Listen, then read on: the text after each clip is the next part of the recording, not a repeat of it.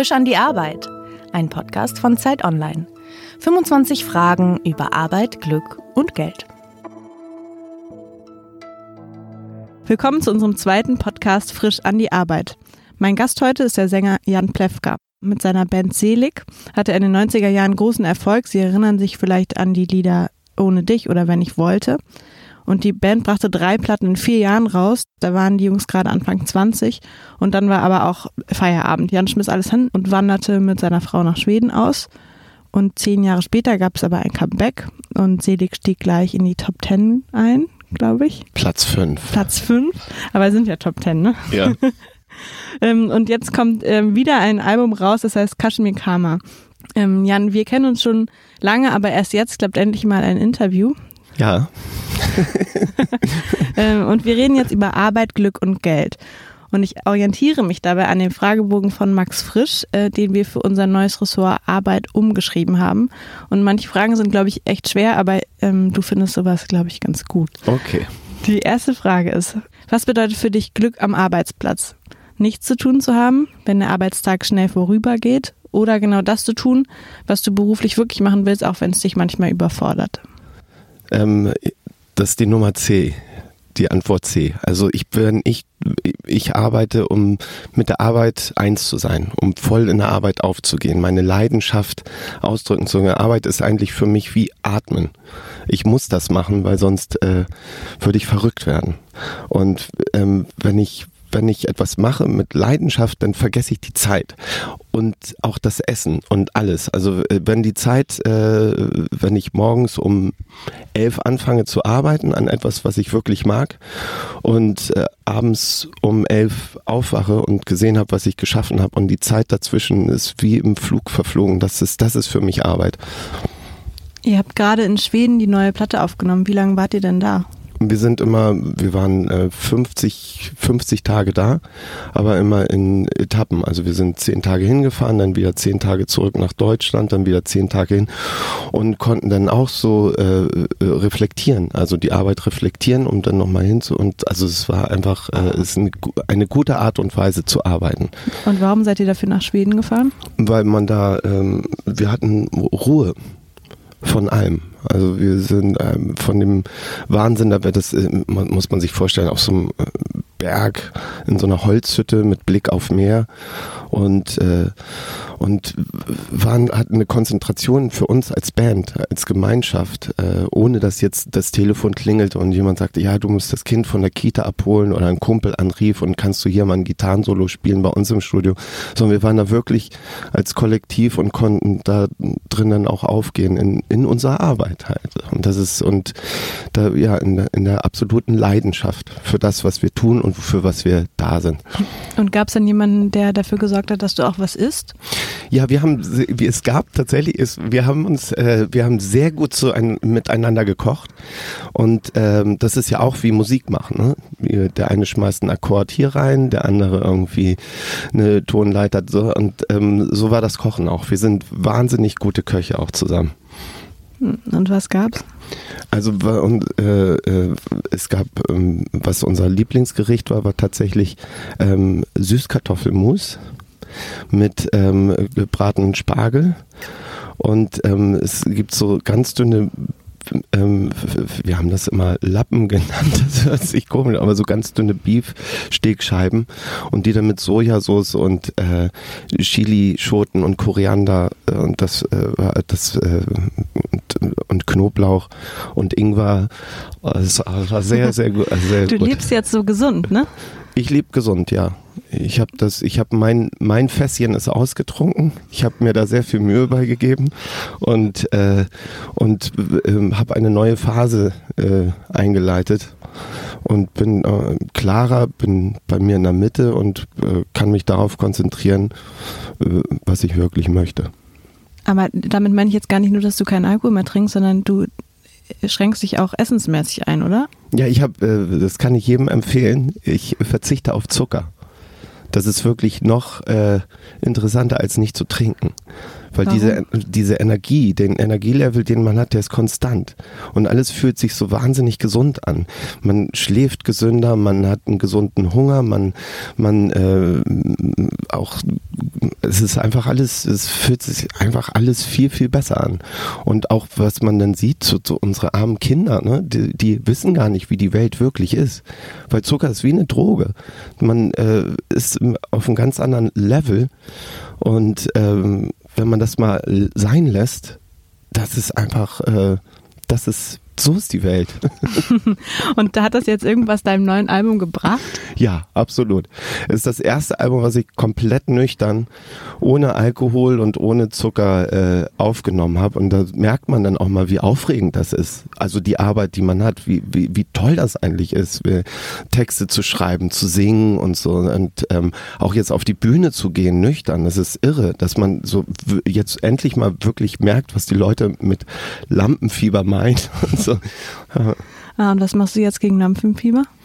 Ich bin die ganze Zeit aufgeregt eigentlich. Also ich bin ähm, die ganze Zeit, äh, ich glaube, das, das Leben auf der Bühne, der Moment auf der Bühne ist tatsächlich der, wo ich mich am meisten entspannen kann, wo ich mich am meisten auf mich selbst fokussieren kann und da sein kann, weil ich glaube, da echt das Privileg zu haben, eine Arbeit gefunden äh, zu haben, die, die ich wirklich bin. Stopp, stopp. Wir müssen jetzt zurück zu unserem Fragebogen Ja. kehren und dann kommen wir da nochmal zurück.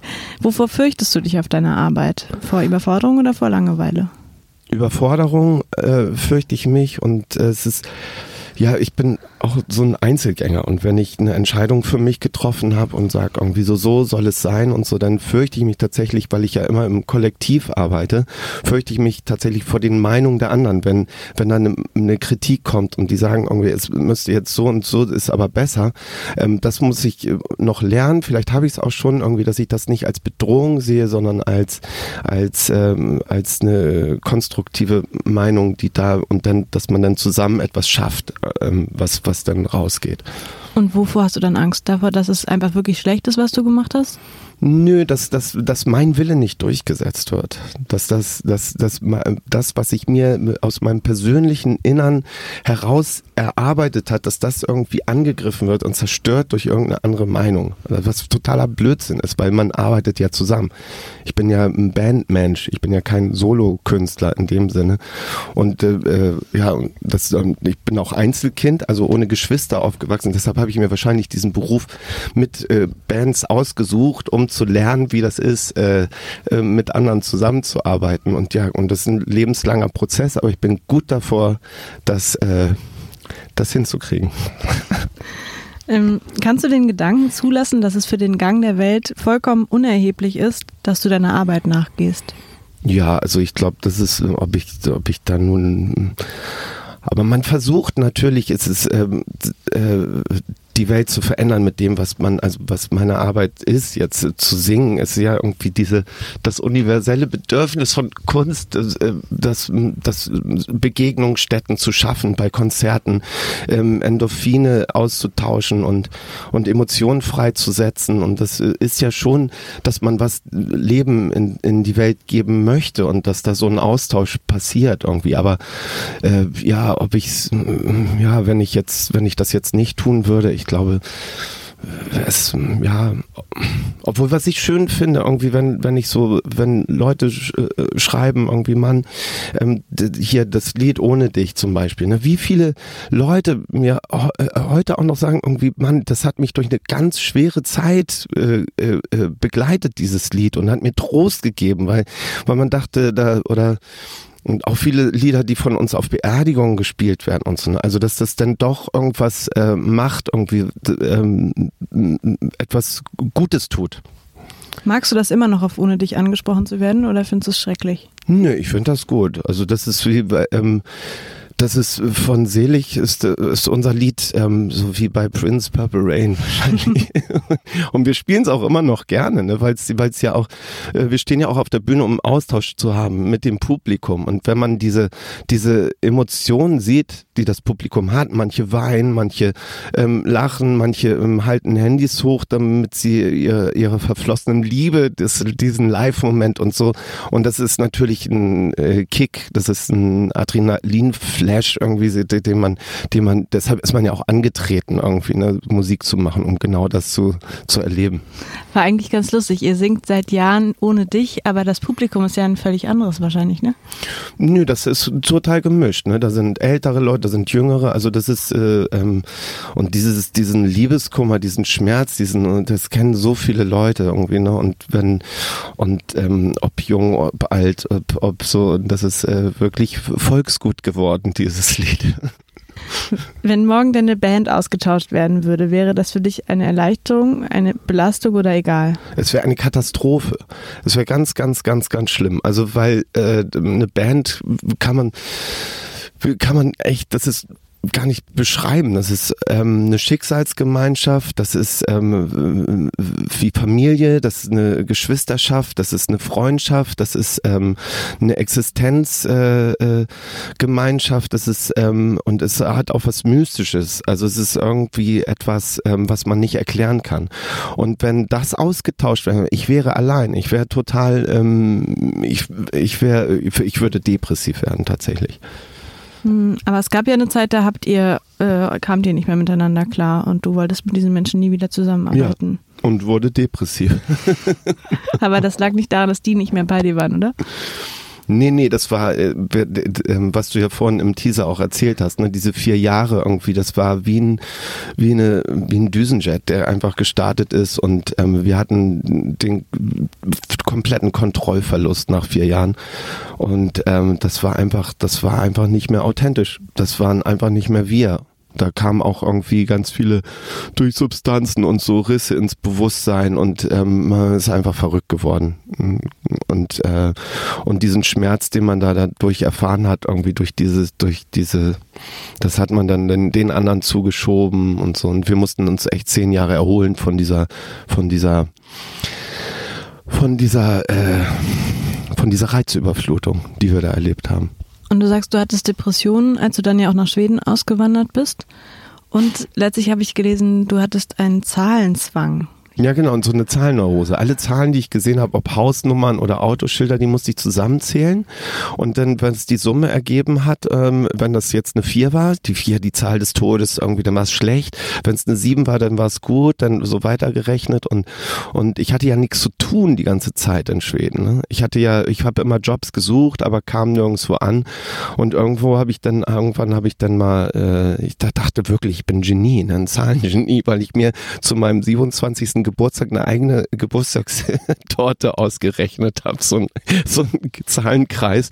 Und dann bin ich äh, in die Kneipe, wo die ganzen Philosophen immer saßen und habe denen diese Rechnung auf den Tisch gestellt. Ich so, guck mal, I'm a fucking genius und habe denen das so. Und dann meinte der eine Philosoph zu mir irgendwie, Janni, weißt du was, irgendwie, du hast einfach nur verdammte Langeweile. Und damit war die Zahlenneurose echt geheilt, weil er hatte einfach recht. Bist du sicher? Du hast mir vor kurzem erzählt, dass dein neues Lieblingsbuch Magic Cleaning ist. Ja, ja, das, ähm, das ähm, in einem so äh, Vielleicht müssen wir kurz erklären, worum es da geht. Erzähl mal. Magic Cleaning, das ist eigentlich äh, ähm, ein Buch über ähm, äh, Aussource, also ähm, ähm Reducen, mhm. Reducen, also ähm, ähm, vermindern, redu was heißt denn? Na, du reduzierst deinen Kleiderschrank, aber eigentlich deinen ganzen Haushalt. Ja, genau. Und du ähm, äh, benutzt wenig Raum für wenig Sachen. Also in dem ganzen Überfluss in, an Luxusgütern und äh, Konsum, den wir, äh, was wir uns alles für einen Schrott kaufen, äh, da mal hinzugehen und jedes Ding in die Hand zu nehmen, jedes Kleidungsstück in die Hand zu nehmen und sagen irgendwie, ähm, brauche ich dich oder brauche ich dich wirklich, brauche ich dich nicht und sich dann bedanken bei den Kleidungsstückern, Stücken, die, die man, ähm, wo man sich sagt, ja, ich hatte eine gute Zeit mit dir und die dann wegzugeben kann ich auch nur jedem empfehlen. Ich meine, das ist ein Riesenberg an Kleidung und du hast zum Schluss hast, stehst du auch nicht mehr vor deinem Kleiderschrank und sagst dir, was soll ich heute anziehen, weil alles, was dort hängt, äh, sind deine Lieblingskleider, deine Lieblingst-T-Shirts, deine Lieblingssocken irgendwie und es ist echt wenig, mit dem man auskommt. Jetzt gucke ich deine Socken an und dein T-Shirt. Aber du hast von allem jetzt nur noch sechs Paar, deshalb meine ich Zahlenzwang. Das Ist Also, ja, nee, aber das hat nichts Nee? mehr damit zu. Der Zahlenzwang hat sich erledigt. ich würde von dir gerne wissen, was du als Kind geworden wärst. Als Kind wollte ich Archäologe werden oder Playmobil-Aufsteller. Ähm, das lag daran, weil ich habe so immer so Playmobil-Burgen und habe Welten erfunden mit Playmobil. Und äh, ich als Einzelkind äh, hatte ich auch das große Privileg, dass ich wahnsinnig viele Playmobil-Sachen hatte. Und, ähm, und da hatte ich genau da auch diese Leidenschaft, konnte Tage verbringen, ohne zu essen, ohne zu denken, sondern die ganze Zeit diese Playmobil-Figuren und Welten zu erschaffen. Und dann wäre ich wahrscheinlich sowas geworden wie Schaufenster-Dekorateur oder so. Aber ich bin froh, dass, dass, dass das nicht, äh, dass ich das nicht geworden bin, irgendwie, so- irgendwie Leuten Luxusgüter an, an den Hals zu drehen. und und Archäologe, ja, ähm, stelle ich mir einen sehr tollen Beruf vor, ein bisschen ähm, staubig und äh, einsam vielleicht auch manchmal und sehr nerdig, aber ähm, ich bin froh, ich bin sehr froh mit dem, was ich, was ich geworden bin. Damit hast du aber doch auch schon in der Grundschule angefangen mit Singen. Ja, ja, das, das kam ganz, äh, Parallel zum Playmobil-Spielen. Ja, genau. Zu Hause Playmobil äh, vor der Klasse ähm, Sketche vorführen und singen. Und du hast damals auch schon Lieb Liebeslieder interpretiert. Nee, ah ja, ähm, ich hab, äh, ich war verliebt in äh, Katharina Wolter, in, äh, eine Klassenkameradin und habe ihr mal Liebesgedichte geschrieben und sie wollte die nicht haben. Und dann habe ich auf dem Schulhof eine Band gegründet und habe die dann während eines Schulfestes habe ich diese Lieder gesungen. Und äh, da stand die ganze Schule stand da und haben applaudiert und da, da dachte ich in dem Moment, das möchte ich mein Leben lang machen. so bin ich zu meiner Berufung gekommen. Hat sich denn Katharina Wolter dann irgendwann mal gemeldet? Ja, ja, ja, ja. Ist sie Fan? Nee, ich habe, das war echt, es gab, äh, Jim Rakete hatte so eine Sendung gemacht, ähm, ähm, wie äh, Pop Hits entstanden sind. Ne? Da Und so, da mussten wir dann erzählen, wie, wie ohne dich entstanden ist, ne? das schöne Liebeslied. Und ähm, dann hatten sie rumgeforscht in meiner Vergangenheit und weil ich diese Geschichte mit Katharina schon öfter erzählt hatte, stand da wie bei, stand plötzlich wie bei Das war ihr Leben, stand Katharina da in dieser Fernsehsendung. Und ich so, das kann doch nicht wahr sein. Ne? Und äh, wirklich, ich, ich weiß, warum, warum ich so verliebt in sie. Ne? Bild schön und toll und so. Und die hatte noch die alten Gedichte irgendwie, die sie mir nicht wiedergegeben hat, die alten Liebesbriefe, hat sie dann auch in der Sendung gezeigt. Ne? Und seitdem sind wir wieder Freunde. Hm, wohnt die auch in Hamburg? Nie in Köln. Sehnst du dich manchmal auch nach einer Arbeit, die gar nichts mit deinen Neigungen und deinen Vorlieben zu tun hat? Ich glaube, das könnte ich gar nicht. Ich könnte, äh, ich würde verrückt werden. Also für mich ist das tatsächlich wie Atmen. Ich muss, meine Mutter meinte auch immer zu mir, wenn ich mich zwei Wochen äh, nicht produzieren konnte, mich nicht irgendwo äh, den Kasper machen, dann wurde ich ganz traurig. Also es ist, äh, ich, ich muss das tun. Und in dieser Zeit in Schweden hast du aber eben erzählt, dass du alle möglichen Jobs gemacht und wolltest, glaube ich, auch Postbote zum Beispiel werden. Das ist tatsächlich noch etwas, was ich mir vorstellen könnte, ne? mit dem Fahrrad, also echt nur mit dem Fahrrad von Haus zu Haus zu fahren und Briefe äh, auszutragen. Warum? Das finde ich eine finde ich eine gute Arbeit. Ansonsten würde mir da jetzt nichts einfallen. Das ist eigentlich ganz lustig. Wir hatten letzte Woche, nein, vor zwei Wochen in unserem Podcast Annika Decker, die Regisseurin, zu Besuch. Und die hat auch erzählt, also wenn was anderes, dann möchte sie bei der Post sitzen und Stempel machen. Oh nee, das wäre oh, das wäre mir zu trist. Also wenn, wenn dann müsste schon irgendwie, ne, du fährst dann von Haus zu Haus. Ich stelle mir das ganz romantisch vor, ne, dass man dann auch mal äh, äh, eingeladen wird auf ein Käffchen und mit Omis quatscht irgendwie so und und ähm, und so eine persönliche Beziehung zu seinen zu seinen Leuten, wo man die Post äh, hinbringt. Ist wahrscheinlich total verklärt. Aber du hast es auch nicht ausprobiert in Schweden. Nee, nee, ich versuchte nur irgendwie Jobs zu kriegen. Das, äh, ich bin nirgendwo reingekommen. Warum? Keine Ahnung. Das, äh, äh, ich weiß es nicht. Ich kann es jetzt nicht. Äh, ich war wahrscheinlich, ich war auch echt nicht dicht zu der Zeit. Ne? Also wenn, wenn man mich gesehen hat, dachte man sich, oh Gott, nee, den, den können wir ja nicht gebrauchen. Wenn du ohne weiteren Aufwand was an deinem Job ändern könntest, hättest du dann gerne mehr Sinn oder mehr Geld oder mehr Freizeit oder zu lieber mehr Freiheiten? Ich hätte mehr Geld gerne. tatsächlich mehr Geld irgendwie, um dann auch, äh, um, um, die, um das auch wieder in die Arbeit reinstecken zu können, dieses Geld irgendwie, um, um dann noch mehr Sinn zu schaffen. Also Geld wäre schon toll. Hm. Wieder in die Arbeit reinstecken? Also eine Platte aufwendiger produzieren oder was könnte das heißen? Ja, oder, oder sich ähm, ähm, zum Beispiel äh, für eine Bühnenshow ähm, Kostüme leisten können oder sowas. Ja, willst du so eine Bühnenshow machen wie Deichkind? Ja, nicht so, aber, aber dass man, ja, aber guck mal, die verdienen ja, die stecken ja auch ihr Geld dann wieder in die Show rein, ne? Und was die alles auf die Beine stellen dadurch irgendwie ist ja immens, ne? Das, und das kostet ja alles Geld, ne? Lichtshow und dies und das irgendwie, also, und das kann man, diese, diese Freiheit, die man dann, äh, die, äh, die man dann da hat, die, die kostet dann ja auch Geld. Aber man kann auch mit wenig Geld eine gute Show machen, also es ist nicht das Ding irgendwie so. Aber früher, weil man ist ja auch verwöhnt, in den 90ern haben wir ähm, CDs verkauft und waren echt reich. Wir waren echt, wir haben richtig viel äh, Geld gehabt. Ne? Und heutzutage verdienst du halt durch Konzerte und so, aber das ist, ähm, das ist halt nicht mehr so viel wie damals. Ne? Hast du denn dieses Geld damals geschenkt angelegt? Nee, nee, damals war es ja so, das war ja die Crunch-Zeit und so, und wir waren so jung und waren eigentlich äh, gegen Geld. Also so, ja, man braucht kein Geld irgendwie so und jetzt wenn man und sahen aus wie total zerrissenen Jeans und so waren aber reich und heutzutage laufen wir in Anzügen rum und sind arm und das, das ist eine verrückte Welt. Ähm, wenn du so an Rente denkst, äh, ist das dann für dich Motivation, Schrecken oder ist es äh, egal? Das ist egal. Also ich werde, was ich ja auch vorhin meinte, ich muss das machen, was ich tue und ich werde, bis ich äh, umfalle, werde ich irgendwie mich produzieren, wie auch immer. Keine Ahnung.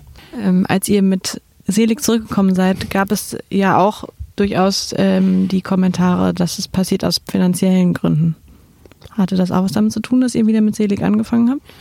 Ja, das also auch, ne? Das ähm, äh, so diese Armut, die man dann da gelebt hat, und das ist auch echt irre. Ich dachte ja, ich wäre Superstar und dann bin ich zurückgekommen, habe eine Soloplatte gemacht, bin zu all den Plattenfirmen hin und habe gesagt, irgendwie hier, das ist meine neue Platte und keine äh, keine Plattenfirma hat die rausgebracht und weil die sagten, das hat ja gar nichts mit selig zu tun. Ich meinte, ja, das bin ja auch ich. Das ja mein, das bin ja ich. Das ist ja nicht das das Kollektiv, sondern das bin ich. Irgendwie, ja, nö, bringen wir nicht raus.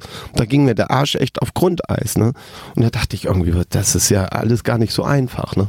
Wovon habt ihr dann in der Zeit gelebt? Also ich habe hm, dann ähm, äh, bei der GEMA angerufen und gesagt, irgendwie, ich bin wieder da. Und die so, ah, oh, Herr Plewka, ein Glück, wir haben Sie schon gesucht. Ne? Sollen wir die Schleusen dann mal aufmachen, weil sich da wahnsinnig viel Geld angehäuft hatte. Und dann gab es einen warmen Regen und das war schön. Und dann hatte ich wieder äh, Zeit, ähm, mir Partner zu suchen und, und Musik zu machen. Dann habe ich Filmmusik gemacht und im Theater und dies und da, also, also alles, alles Mögliche, ähm, aber auch mit Leidenschaft. Du läufst ja immer mit so einem großen Notizbuch durch die Gegend und schreibst da deine Ideen rein. Gibt es auch manchmal Phasen, in denen dir da einfach nichts einfällt oder du nichts beobachtest?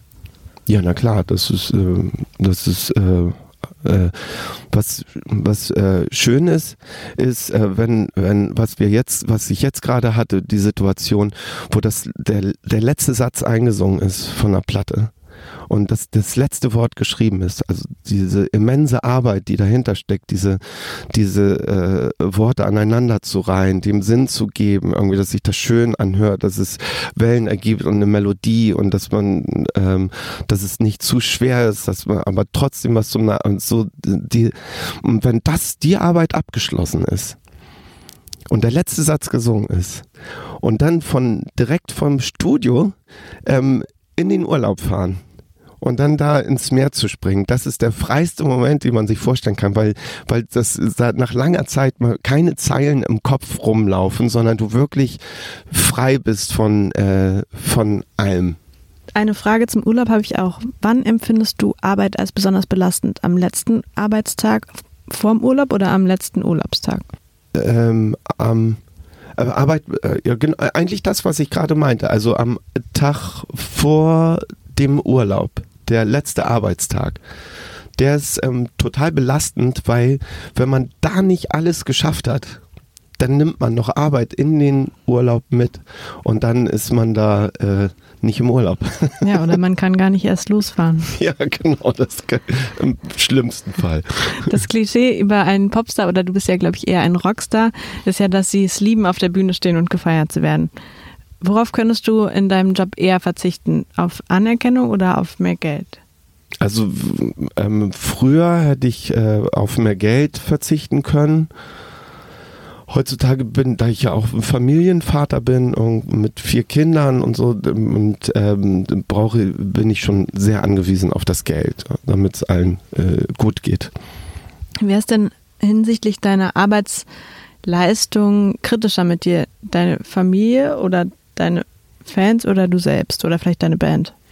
Ich, also ich bin mein größter Kritiker, auf jeden Fall. Ich versuche das alles so, so hinzukriegen, dass mir die Sachen, die ich mache, auch noch in sieben Jahren gefallen. Das ist ein ganz hoher Anspruch, weil ich denke, äh, wenn man dann äh, äh, als Band so lange zusammen bleibt und das machen will, dann müssen die Texte auch was noch mit der mit der Zeit, in der man dann ist, was zu tun haben.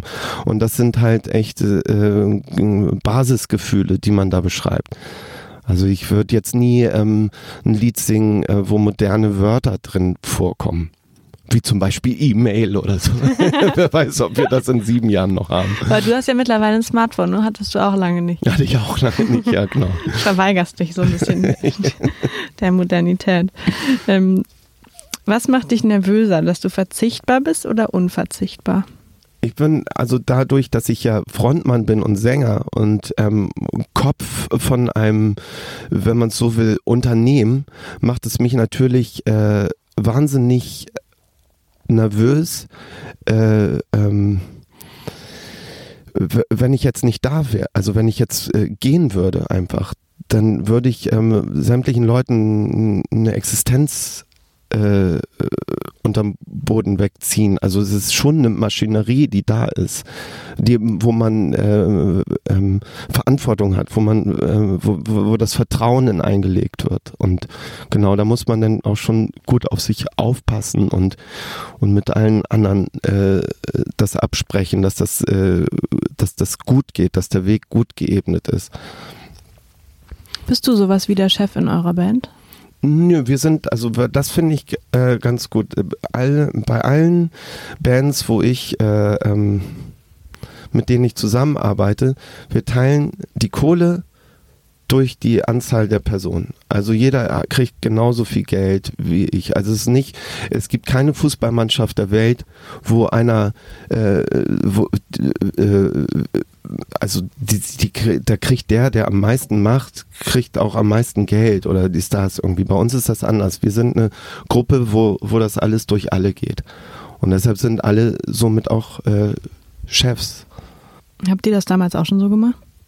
Nee, damals in den 90ern war es tatsächlich so, dass der, ähm, äh, der die Songs geschrieben hat und der die Texte schreibt, also ich, ähm, mehr äh, Geld bekommen haben. Das war so ein Schlüssel, das wurde so aufgeteilt. Als wir uns dann wieder reuniert haben, haben wir gesagt, irgendwie das muss aufhören. Ne? Also da, dass wir da ein gerechtes System reinbekommen, weil wir ja auch eine Gru Gruppe sind. Bist du gerne dein eigener Chef oder hättest du auch mal gerne einen, der dir einfach sagt, was du so tun sollst als nächstes? Naja, ich habe ja Chefs, ne? Wenn, wenn, wenn ich jetzt ähm, als Darsteller im Film spiele und dann ist da eine Regisseurin oder ein Regisseur irgendwie, die sagen, was ich zu tun habe, das ist ja eine Art Chef. Dann ähm, Tom Stromberg ist eine Art Chef, wenn wir was zusammen inszenieren, äh, ähm, dass, dem, dass man da auch zusammenarbeitet irgendwie so und das ist dann schon so, so ist jetzt keine Hierarchie oder so, ob, obwohl beim Film ist es schon eine Hierarchie, aber, aber ähm, äh, das, das ist jemand, jemand, der das Ganze äh, unter Kontrolle hat und im Blick hat und äh, gehört ein wahnsinniges Vertrauen zu. Und ähm, insofern habe ich schon Chefs. Also bei Plattenfirmen und so ist es was anderes, ne? weil die auch das Vertrauen haben in, in, in unsere Kunst, was wir tun, in unsere Musik. Also und ähm, äh, da, da, da sind wir halt ziemlich frei. Das ist ganz gut. Aber jetzt so im, im Theater oder im Film irgendwie ist das, äh, finde ich schon, dass, dass ich da eine Angestellten Angestellter bin. Und hast du da irgendwas gelernt ähm, durch schlechte Chefs, was du ganz gewiss anders machen willst? Ja, ich habe eigentlich, also ich würde, wenn ich Chef wäre, ich würde gerne ähm, ähm, äh, klarer sein, also wirklich klare Ansagen machen können, ohne dass dieses Emotionale dann hochkommt, ne? ohne dass ich dann, dass ich dann äh, anfange zu zittern und zu weinen und die Faust sich in der Tasche brüllt und ich, ah, sondern dass man sagt, so und so, hier geht's lang und das und das, äh, das kann ähm, ja äh, zum Beispiel Herr Stromberg kann das super, ne? Der sagt so und so, das brauchen wir und da das hat auch was mit Vertrauen zu tun, auf jeden Fall. Aber du kannst das nicht. Ja, bei mir ist es dann, ich fange dann immer, weil ich so harmoniebedürftig bin, dann sage ich, ja, vielleicht könnten wir das so und so und ah und ah und dann, ja, der hat noch nicht geantwortet, aber lass ihn noch ein bisschen Zeit, vielleicht hat so irgendwie so und das, das, wenn man da auf charmante Art und Weise ein bisschen konsequenter sein könnte, das würde ich mir von mir wünschen. Hm. Und kannst du auch deine Kinder nicht so konsequent erziehen? nee. nee, ich schaff das nicht. Ähm, so, jetzt ist aber mal Schluss hier. Es ist immer ein bisschen, ähm, ja, bin nicht, nicht der strengste Vater. Ähm, ich stelle jetzt die letzte Frage. Ja. Und zwar, glaubst du, dass du deine beste berufliche Position noch vor dir hast oder bereits hattest oder gerade inne hast? Ich glaube, ich habe die beste berufliche Position, habe ich jetzt gerade inne. Ich habe die wirklich, wir haben, äh, ich bin jetzt 46 Jahre alt, ich habe so ziemlich alles gesehen, was man im Showbiz sehen kann. Und bin äh, äh, auf einer äh, Ebene gelandet, irgendwie, wo ich nicht zu berühmt bin, nicht zu unberühmt, ich kann machen, was ich will, ich verdiene Geld damit, ich verdiene nicht übermäßig Geld damit, ich verdiene genauso viel, äh, dass ich, dass ich, dass ich und meine Familie und meine Kollegen und Freunde ähm, äh, gut davon leben können. Ich ähm, ähm, kann mich ausdrücken, ich ähm, ähm, kriege Anerkennung, ähm, ich bin total zufrieden. Wie schön. Äh, ich danke dir sehr, dass du bei uns warst. Das war Jan Plewka. Ja. Tschüss.